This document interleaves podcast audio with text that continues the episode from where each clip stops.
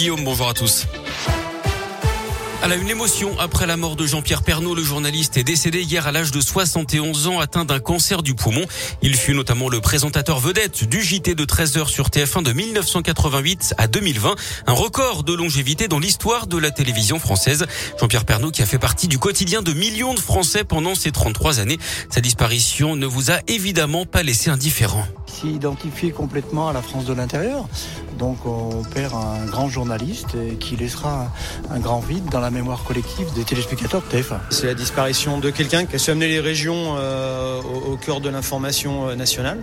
Donc c'est quelqu'un qui a pu révolutionner, je pense, le, JT et le contenu de, cette information-là. Quand il a quitté TF1, on était trop triste. Moi je l'aimais bien, je le suis sur euh, Gala ou Instagram, voilà. Oh, j'ai beaucoup de peine. les hommages se multiplient. Le Premier ministre Jean Castex salue la mémoire d'une voix familière. Emmanuel Macron a également réagi. Il a habité le cœur de nos foyers, écrit le président sur Twitter. Emmanuel Macron qui a pris la parole hier soir à la télévision pour évoquer la guerre en Ukraine. Il a redit que la Russie était bien l'agresseur dans ce conflit, mais il assure que la France n'est pas en guerre avec elle. Le chef de l'État dit être aux côtés des Russes qui ont le courage de défendre la paix.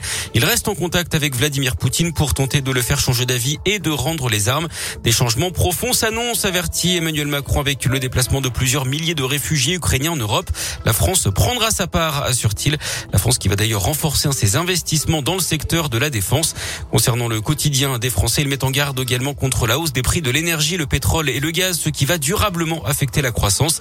Il promet une réponse adaptée. Il a d'ailleurs chargé son premier ministre Jean Castex d'élaborer un plan de résilience économique. Enfin, au sujet de l'élection présidentielle, pas de modification du calendrier en l'état.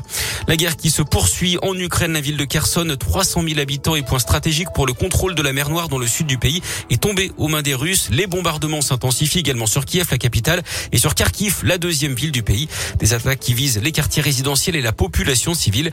Hier, l'ONU, réunie en Assemblée générale à New York, a condamné l'offensive russe et exigé l'arrêt des combats.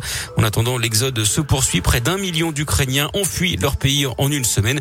Notez également que deux camions de 26 tonnes devaient partir hier soir de Mions dans l'Est lyonnais, direction les frontières de l'Ukraine, en Pologne et en Roumanie. Ceux qu'ils souhaitent peuvent continuer à donner notamment des produits d'hygiène et du matériel électronique.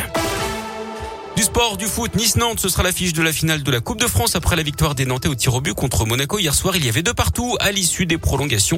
La finale se jouera le 8 mai prochain au Stade de France. Et puis l'actu sport à Lyon, c'est bien sûr le tennis avec le deuxième tour de l'Open 6e sens métropole de Lyon. À suivre aujourd'hui la dernière française encore en lice, Caroline Garcia.